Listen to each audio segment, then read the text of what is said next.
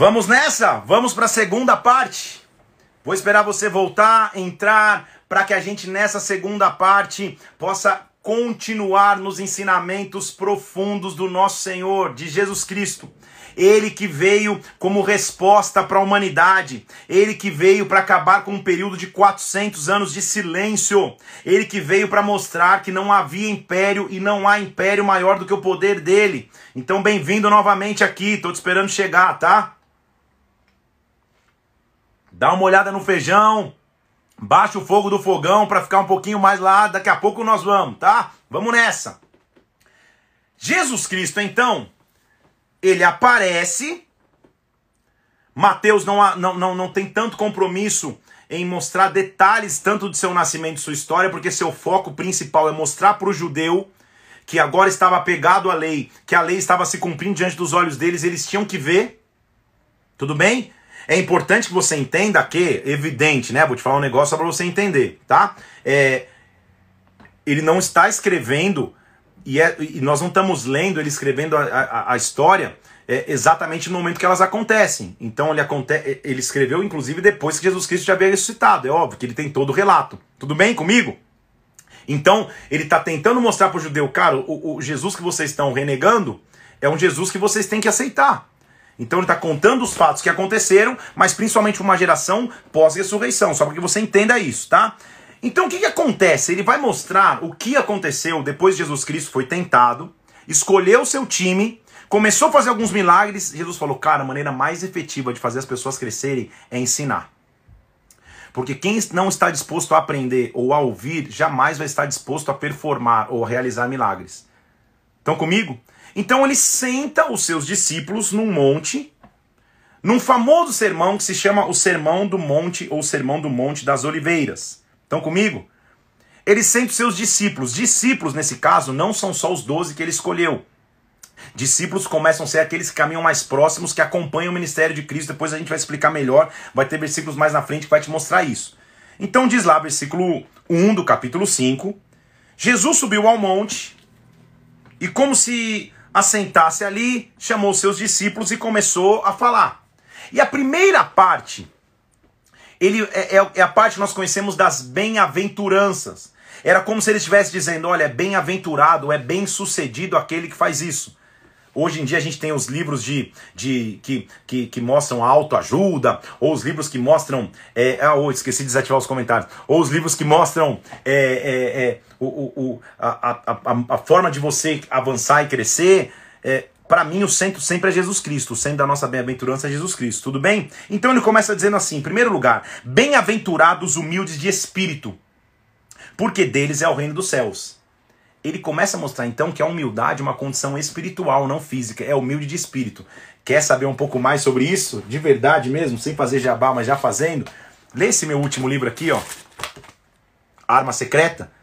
Entra no, no, no, no Instagram da arroba FPBooks e pede esse livro, porque eu falo justamente baseado nesse versículo, o que é a humildade verdadeira, tá? Então Jesus Cristo está dizendo, bem-aventurados os humildes de espírito, porque deles é o reino dos céus. Bem-aventurados que choram, porque eles vão ser consolados. Ou seja, se você passar lutas, vai, vai chegar consolo sobre você. Bem-aventurados mansos, porque os mansos herdarão a terra. Então ele está começando a mostrar que é importante ter uma vida equilibrada. De mansidão e não de guerra o tempo inteiro.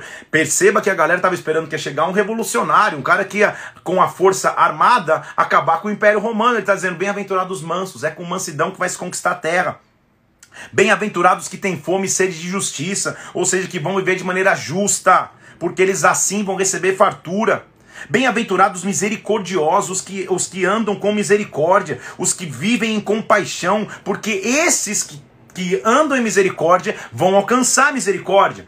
Bem-aventurados limpos de coração, porque serão chamados filhos de Deus. Ele está começando a estabelecer então um evangelho baseado no amor, na misericórdia, na pureza. Bem-aventurados que trazem paz, os pacificadores, porque eles vão ser chamados filhos de Deus.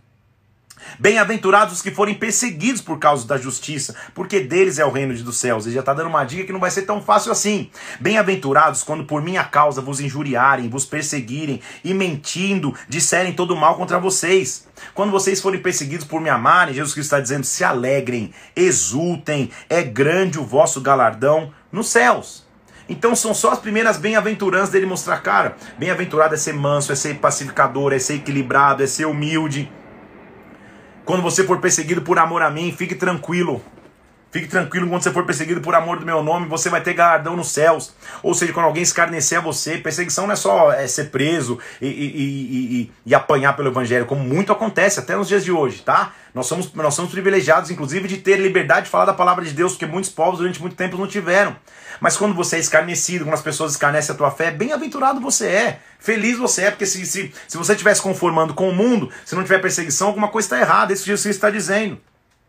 Ele diz: Eu quero mostrar por que vocês vieram. Versículo 13: Vocês são o sal da terra.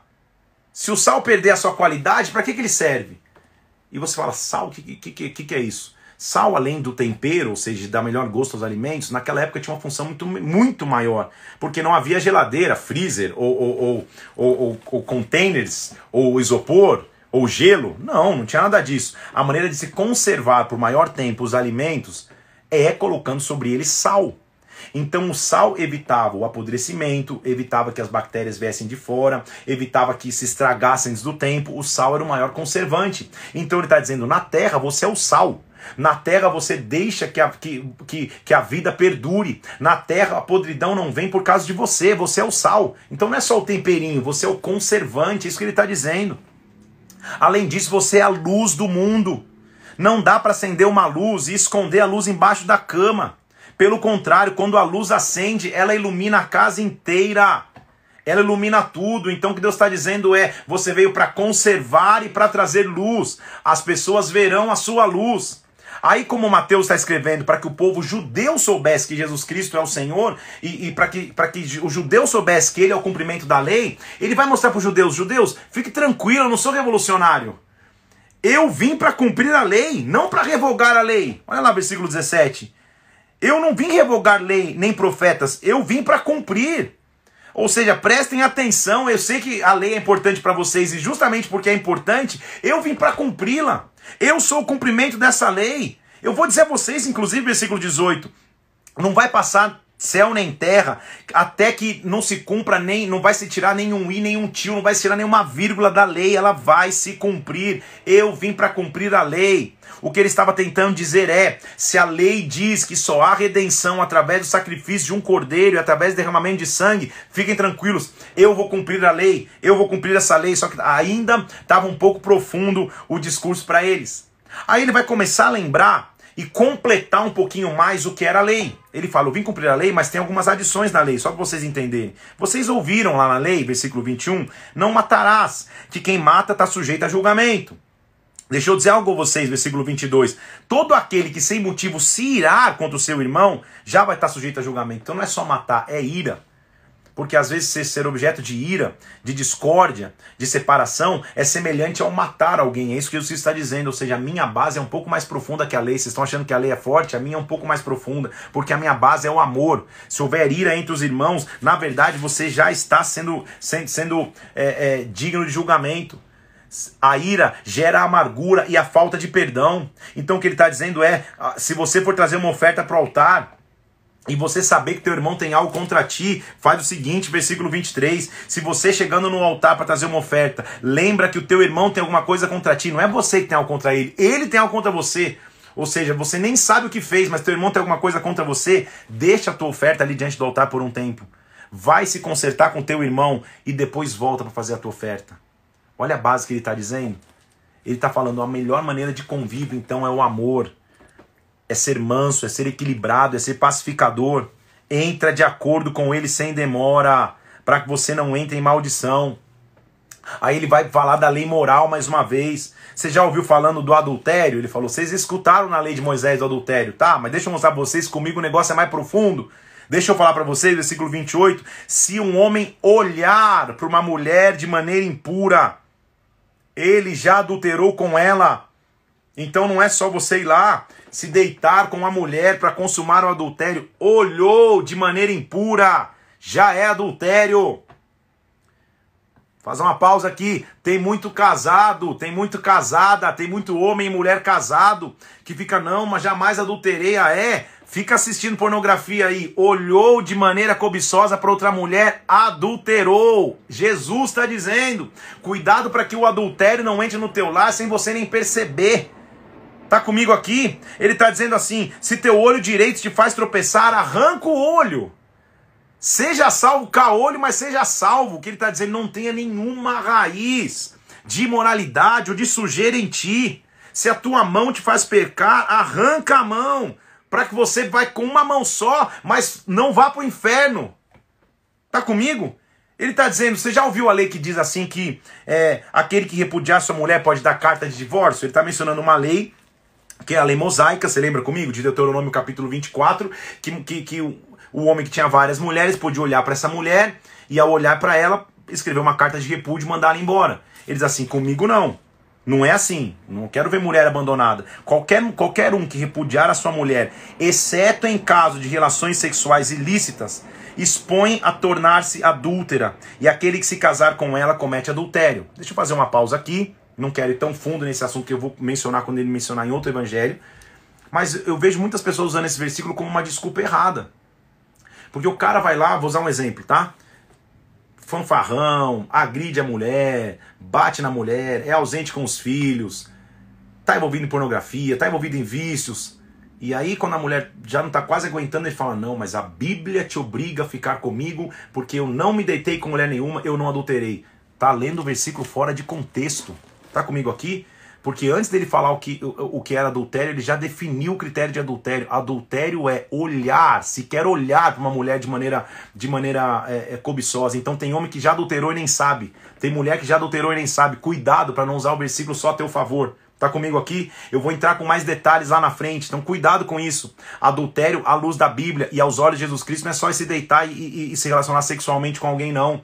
Adultério é a quebra de aliança aliança no olhar, aliança no falar, aliança no pensar. Cuidado, hein? Cuidado. Vamos nessa. Aqui era um caso específico. Ele está cuidando para que as mulheres não fossem abandonadas pelos homens de qualquer maneira. Ele está preservando o direito das mulheres. É isso que ele está fazendo. Calma aí. O repúdio não é assim, eu não quero mais, escrevo a carta e lanço fora. Não. A não ser que a mulher tenha relações sexuais ilícitas, que naquela época, continua sendo, mas naquela época era um absurdo maior ainda, a não ser que seja um caso extremo, você não pode repudiar de qualquer jeito. É isso que Jesus está dizendo. Tudo bem?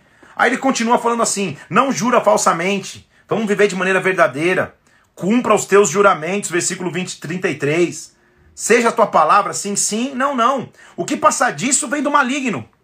Vocês ouviram uma, uma, uma, uma maneira de agir que é olho por olho, dente por dente, que é o que vem desde lá do Egito, ou seja, é Paga na mesma moeda que te fizerem. Comigo é diferente. Minha base é o amor, ele está dizendo. A qualquer um que te ferir na face direita, oferece o outro lado também. Se alguém quiser entrar em demanda contigo e pedir alguma coisa para você e a tua túnica, faz o seguinte: não, não dá só a túnica também, tira a capa e dá também. Não entra nessa briga. Se alguém te obrigar a andar uma milha, anda duas. Dá quem te pede, não volte as costas ao que te deseja quem te empresta, ou seja, viva uma vida leve. É isso que Jesus está dizendo. Não entre em treta que você não precisa entrar. Se alguém, se alguém brigar por você por causa de uma capa, da túnica, dá a capa junto. Fala, é isso que você quer, tudo bem. Viva em paz. Sabe o que Deus está dizendo? A, a, nossa paz é algo tão caro que nada pode roubar. Não é um dia de mau humor que vai roubar a presença de Deus na tua vida. Eu tenho isso como lema de vida. As pessoas normalmente dizem que eu sou calmo. Eu sou calmo, não tanto, não tão calmo às vezes, mas eu sou calmo. É difícil uma coisa realmente tirar minha paz. Esses dias atrás aí um cara embriagado bateu no nosso carro, na traseira do nosso carro, e tava no carro eu, a pastora e as crianças, e um cara que não conseguia nem se levantar.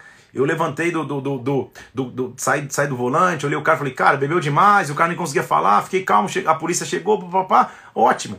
A, a, minha esposa, que já, que é já de uma descendência italiana, da moca, bela, não sei o quê, ela quando terminou, ela ficou quietinha, mas quando terminou tudo, ela falou, Felipe, cada dia tua mansidão e tua calma me surpreendem, porque mexeu com os filhos, né? Um cara embriagado podia acabar com uma família, mas Deus nos preservou, Deus nos cuidou, para que, que eu vou perder a paz? Então o que Deus, está dizendo é, tenha paz, a paz que excede o entendimento, tenha essa paz. Então um cara que bateu numa face, dá outra. E como é difícil aprender isso como cristão, tá? Não é que a gente tem que ser bobinho, não, já vou falar isso mais na frente nos outros, nos outros mandamentos. Mas ele diz assim: a base então é o amor. Versículo 43: ama o teu próximo. Você já ouviu que está dizendo assim: ah, ama o teu próximo, mas odeia o teu inimigo. Eu digo para vocês, ao contrário, ama os inimigos, ora por quem persegue você. Porque que, que, que vantagem há, versículo 46, de você andar só com quem você ama? Os publicanos fazem a mesma coisa. Ou seja, andar só com quem você acha que, que é legal, que você ama, isso aí qualquer um faz. O difícil é amar quem, quem, quem, quem te persegue, amar os teus inimigos. Tudo bem? Aí ele continua, capítulo 6. Guarda-vos de exercer a sua justiça diante dos homens, não é a sua justiça. Aí ele vai mostrando a maneira é, discreta que nós temos que viver. Ele continua falando: se você der esmola, não seja como hipócrita que, que, que dá esmola e fica postando lá, ó, hashtag, acabei de doar 100 reais para a instituição tal. Não! Que o que tua mão direita fez, a esquerda não saiba. Ninguém sabe o que você faz, porque o Pai que te vem secreto que te recompense. Quando você orar, a mesma maneira, não fica mostrando para todo mundo, nossa, estou nessa vida de oração intensa. Não. O que você fizer em secreto, entra no teu quarto, fecha a porta, ora, e quando você fizer, o Pai que vem em secreto vai te recompensar. Versículo 6. Aí ele diz: na verdade, quando vocês orarem, vou deixar para vocês. Lembra que ele está sentado no monte falando para os discípulos. Quando vocês orarem, eu vou explicar para vocês um pouco mais como vocês devem orar. Orem assim. Aí a famosa oração que você já conhece. Mateus 6, versículo a partir do versículo 9. Pai nosso que estás no céu, santificado seja o teu nome, venha o teu reino, seja faça-se a tua vontade, na terra como no céu. Pão nosso de cada dia nos dá hoje, perdoa as dívidas como nós temos perdoado aos nossos devedores. Não nos deixe cair em tentação, livra-nos do mal, teu é o reino, o poder e a glória para sempre. Depois, quando a gente lê de novo o, o, o Pai Nosso, numa live que eu tiver mais tempo, eu vou mencionar, vou, vou destrinchar mais o Pai Nosso aqui, tá? Então ele ensina uma maneira de orar, trazendo o reino para a terra, orando a Deus porque eu perdoo os meus inimigos, assim como eu fui perdoado por ele, e agora eu, o, o reino dele é estabelecido para sempre. Aí ele diz, também o jejum, a mesma forma, quando você estiver em jejum, não fica, oh, tô tão fraco, tô em jejum aqui. Não, jejua você com você mesmo, e o Pai que vem secreto vai te recompensar.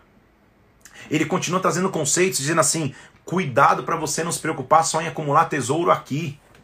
Não acumula tesouro aqui onde a traça e a ferrugem vão corroer, corroer, versículo 19. Na verdade, ajunta tesouro no céu. Isso não quer dizer que a gente não tem que, ter, não tem que ver uma vida de conquistas, ou de projetos, ou de sonhos. Ele quer dizer que a gente não tem que ver uma vida de ambição, achando que as nossas conquistas pessoais são um fim por si mesmo. Na verdade, as conquistas pessoais são um meio pelo qual Deus nos dá é, é alegria e conforto para viver. Mas se eu tiver muito, médio ou pouco em fase da minha vida, isso não constitui a minha alegria. Tudo bem? Ele está dizendo: eu ajunto meu tesouro é no céu. Aí está falando, além disso, cuidado com os teus olhos. Mais uma vez ele vai falar de olho. Ele já tinha falado que o homem olhar já, já era adultério. Versículo 22 ele diz assim: Os olhos são a lâmpada do corpo. Se os teus olhos forem bons, todo o teu corpo terá luz. Então cuidado com o que você vê. Cuidado com o que você enxerga. Tudo bem? Vou te dar um exemplo. Posso, posso te dar um exemplo aqui? Esses dias eu fui, tive que aconselhar um, um, um, um, jovem Agora, eu pareci velho. Conheci um cara que tava, um cara tava mal, caído, é, é, é, é, com, do dia para noite pensamentos terríveis de tristeza, de solidão, papá. Eu fui orar por ele antes de ministrá-lo e Deus falou para mim: pergunta o que os olhos dele têm assistido. E eu não entendi. Aí, quando eu fui investigar e fui conversar com ele, fiz essa pergunta, ele falou: Sabe o que é, pastor? Tudo começou quando eu assisti uma, uma série no Netflix que fala de uma menina que, que se matou, mas deixou umas, umas, umas fitas pro povo ver os motivos que ela se matou, 13 razões porque ela se matou, papapá. Falei, cara, você é, tá assistindo algo, eu nunca assisti essa série, mas você tá assistindo algo que traz um espírito de morte sobre você, e você tá com esse espírito de morte, você foi influenciado por isso, foi ministrado por isso, porque se os teus olhos forem bons, teu corpo vai ser luz. Agora, se teus olhos forem maus, teu corpo vai ser trevas. Então eu não quero ser religioso aqui, dizer o que você pode assistir, o que você não pode assistir, até porque o teu hábito é o Espírito Santo e não eu. Agora, será que tudo que você assiste edifica teus olhos? Será que tudo que você assiste traz luz? Será que toda série disponível, todo seriado disponível, toda música disponível para você ouvir, você tem que ouvir? Então reflete nisso, não sou eu teu juiz, é o Espírito Santo que é, que, que, que é, o, que é o teu termômetro, tudo bem? Aí ele continua dizendo assim, versículo é, 24: Ninguém pode servir a dois senhores. Ou você agrada um e desagrada o outro, ou vice-versa. Não dá para servir o Senhor e as riquezas. Mamon, aquele que só faz me buscar coisas na terra. Então ele diz assim, discípulos, porque eles iam numa jornada que eles iam que aprender a depender, né? Não fiquem ansiosos por nada. Não pensem no que vocês têm que comer, beber. A vida é mais do que isso, a vida é mais do que alimento, a vida é mais do que, do que vestimento. Mas olha as aves do céu, olha as flores do campo, eu nunca desprezei eles. Como que eu vou desprezar vocês? Então a minha orientação para vocês é, versículo 33, busca o Senhor em primeiro lugar e o seu reino, para que todas as coisas possam ser acrescentadas. Não fiquem quietos com o dia de amanhã, basta cada dia o seu mal. Ele está sentado ensinando, e aqui são ensinamentos que a, a, nessa live é só para fazer uma pincelada, depois você vai estudar todos com calma, porque são ensinamentos do próprio Jesus Cristo. Não há melhor livro do que esse, gente, não há melhor instrução do que essa para nossas vidas. Aí ele vem dizendo assim: cuidado para você não julgar o outro. E ele usa uma analogia legal, fala assim: gente, por que, que você está olhando o cisco, que é um pinguinho no olho do teu irmão, se você está com uma trave, que é um pedaço de madeira dentro do teu olho? Ou seja, olha para a tua vida, tira a trave do teu olho, depois cuida do teu irmão. Ou seja, para de julgar precipitadamente, para de entrar em fóruns de discussão, em, em análises das pessoas que você nem, nem conhece. Que Deus seja o juiz e que Deus seja o árbitro de cada um, que você é, é, é, possa olhar para as traves e para os ciscos que está em você. Ele estava dizendo: a, a vida não é uma caminhada fácil, mas você pode me pedir. E um famoso versículo é o versículo 7 do capítulo 7: Pedi Pedi e dar-se-vos-á, buscai e achareis, batei e abrir-se-vos-á. Todo o que pede recebe, o que busca encontra, o que bate vai ser aberto. Nós temos um Deus que nós podemos pedir e ele abre. É um relacionamento de pai e filho. Gente, ele está falando 400 anos depois de um silêncio. Não havia mais voz, mais voz profética, não havia mais direcionamento. Daqui a pouco surge alguém dizendo: pede, porque ele vai conceder pede e a porta vai se abrir. Essa é a resposta que a sociedade precisava. Ele diz: Eu sei que o caminho não é fácil, não. Versículo 13: Entra pela porta estreita, porque a porta larga ela conduz para a perdição. Muitos vão entrar pela porta larga, mas a porta estreita e apertada é aquela que conduz para a vida ele está fazendo análise das portas que ficavam nas cidades. Haviam portas maiores que você podia passar com carruagens, que podia passar com carroças, com cavalos. Ao passo que havia portas menores, que o viajante não podia levar praticamente nada para entrar. Ele deixava tudo para trás, entrava quase pelado, só ele e a roupa do corpo, mas ele entrava. O que ele está dizendo é: para atravessar a porta, que leva para a salvação, eu vou deixar conceitos antigos para trás, eu vou deixar bagagem para trás, mas eu vou entrar para ser salvo na presença dele. Tudo bem? Então, cuidado que ele diz é cuidado, hein? Tem falsos profetas por aí. E o único sistema de reconhecimento no reino é frutos. Versículo 16: Pelos frutos eu vou conhecer vocês. A árvore boa produz bons frutos, a árvore má produz mau frutos. Não é todo aquele que diz Senhor, Senhor, Senhor que vai entrar no reino dos céus, versículo 21. É aquele que faz a vontade do Senhor. Quanta coisa rica ele está nos dizendo. Muitos vão dizer naquele dia, Senhor, eu não curei no teu nome, eu não fiz no teu nome. Eu vou dizer para vocês, se afastem de mim. Se afastem de mim, vocês praticam iniquidade. Aí ele diz assim, então nós temos que estar fundamentados em um, em um lugar só. Fundamentados sobre a rocha. Quem escuta minhas palavras, ele está pregando ali, né? Quem escuta as minhas palavras e as pratica é como o homem que edificou a sua casa sobre a rocha, versículo 24. Pode vir a chuva, pode vir a tempestade, a casa não caiu porque está edificada sobre a rocha.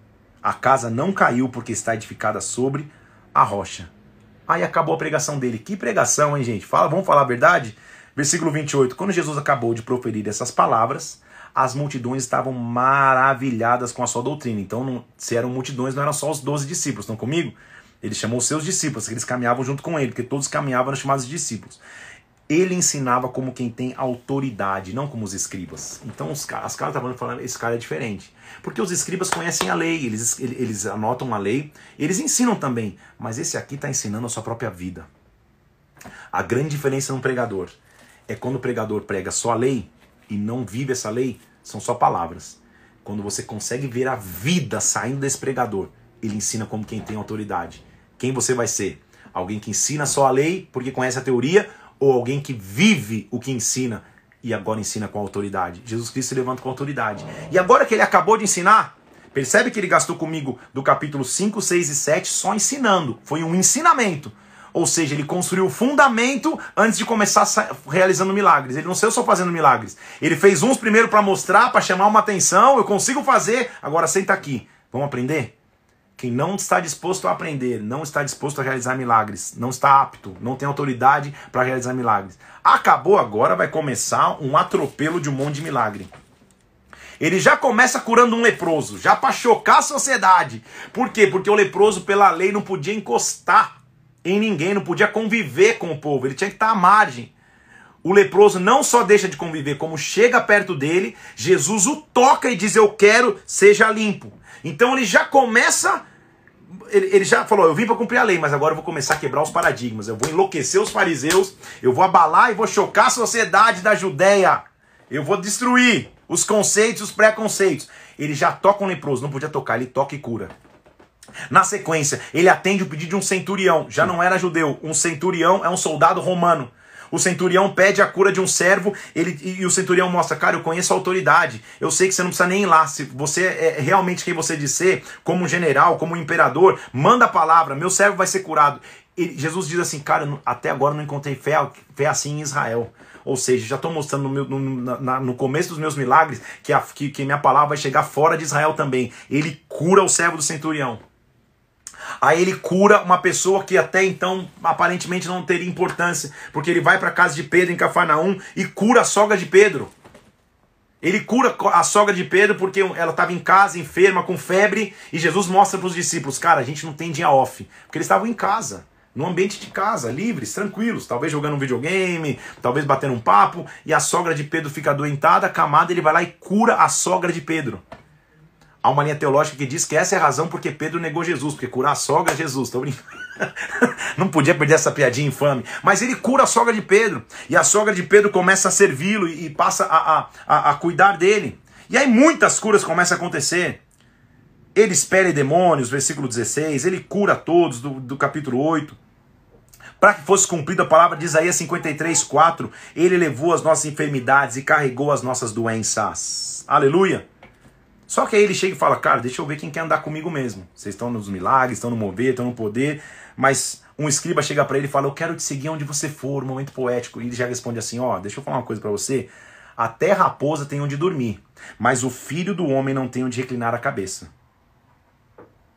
O outro chega, Senhor, será que eu posso sepultar meu pai primeiro? Ou seja, deixa eu cuidar das minhas, das minhas prioridades. Ele fala, quem amar mais pai e mãe do que eu não está pronto. Deixa que, deixa que os mortos sepultem seus mortos. Ele já começa pegando pesado para mostrar assim: me servir envolve sacrifício, mas é a melhor coisa que alguém pode ter.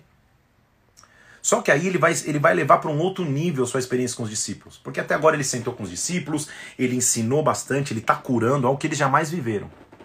Mas aí um dia eles estão num barco, e eu estou falando que os discípulos, a maioria deles era pescador e pescador experiente. E vem uma tempestade tão grande que até o pescador experiente fica desesperado. E Jesus está lá dormindo. Tá tranquilo, a tempestade está comendo solta, tá quase destruindo tudo. E a Bíblia diz que veio no mar uma grande tempestade, versículo 24, e Jesus dormia. Os discípulos o acordaram e falaram: Senhor, nós vamos perecer. Ele levanta e fala assim: Por que, vocês são tímidos, homens de pequena fé? Sabe o que ele estava dizendo? Calma aí, vocês não estão me vendo realizar milagres o tempo inteiro? Vocês também podem realizar, vocês só não sabem que podem. Por que, que vocês são tímidos? Por que, que vocês não se levantam para serem humildes? Lê arma secreta. Por que vocês não se levantem, não se levantam para destruir essa tempestade com a fé? Então ele se levantou, repreendeu os ventos e o mar e se fez uma grande bonança. E aqueles homens que já tinham visto o leproso ser curado, que já tinham visto a sogra de Pedro ser curado, que já tinham visto demônios serem expulsos, aqueles homens falam assim: calma aí, quem é este? Que até o vento e o mar lhe obedece. Quem é este? Calma aí, agora. Tava, tava normal até então eu ver um leprosinho sendo curado, eu ver a sogra. Mas aí, calma aí, agora, quem é esse aí? que acalmou a tempestade, porque eu sou pescador experiente, eu sei que a tempestade não acaba da noite pro dia assim. Eu sei, eu sei aonde ia dar esse vento. Eu sei quem tinha naufragar. Quem é este que mudou a condição natural para que eu pudesse ter vida? Jesus Cristo está começando a mostrar que ele era muito mais profundo do que eles imaginavam.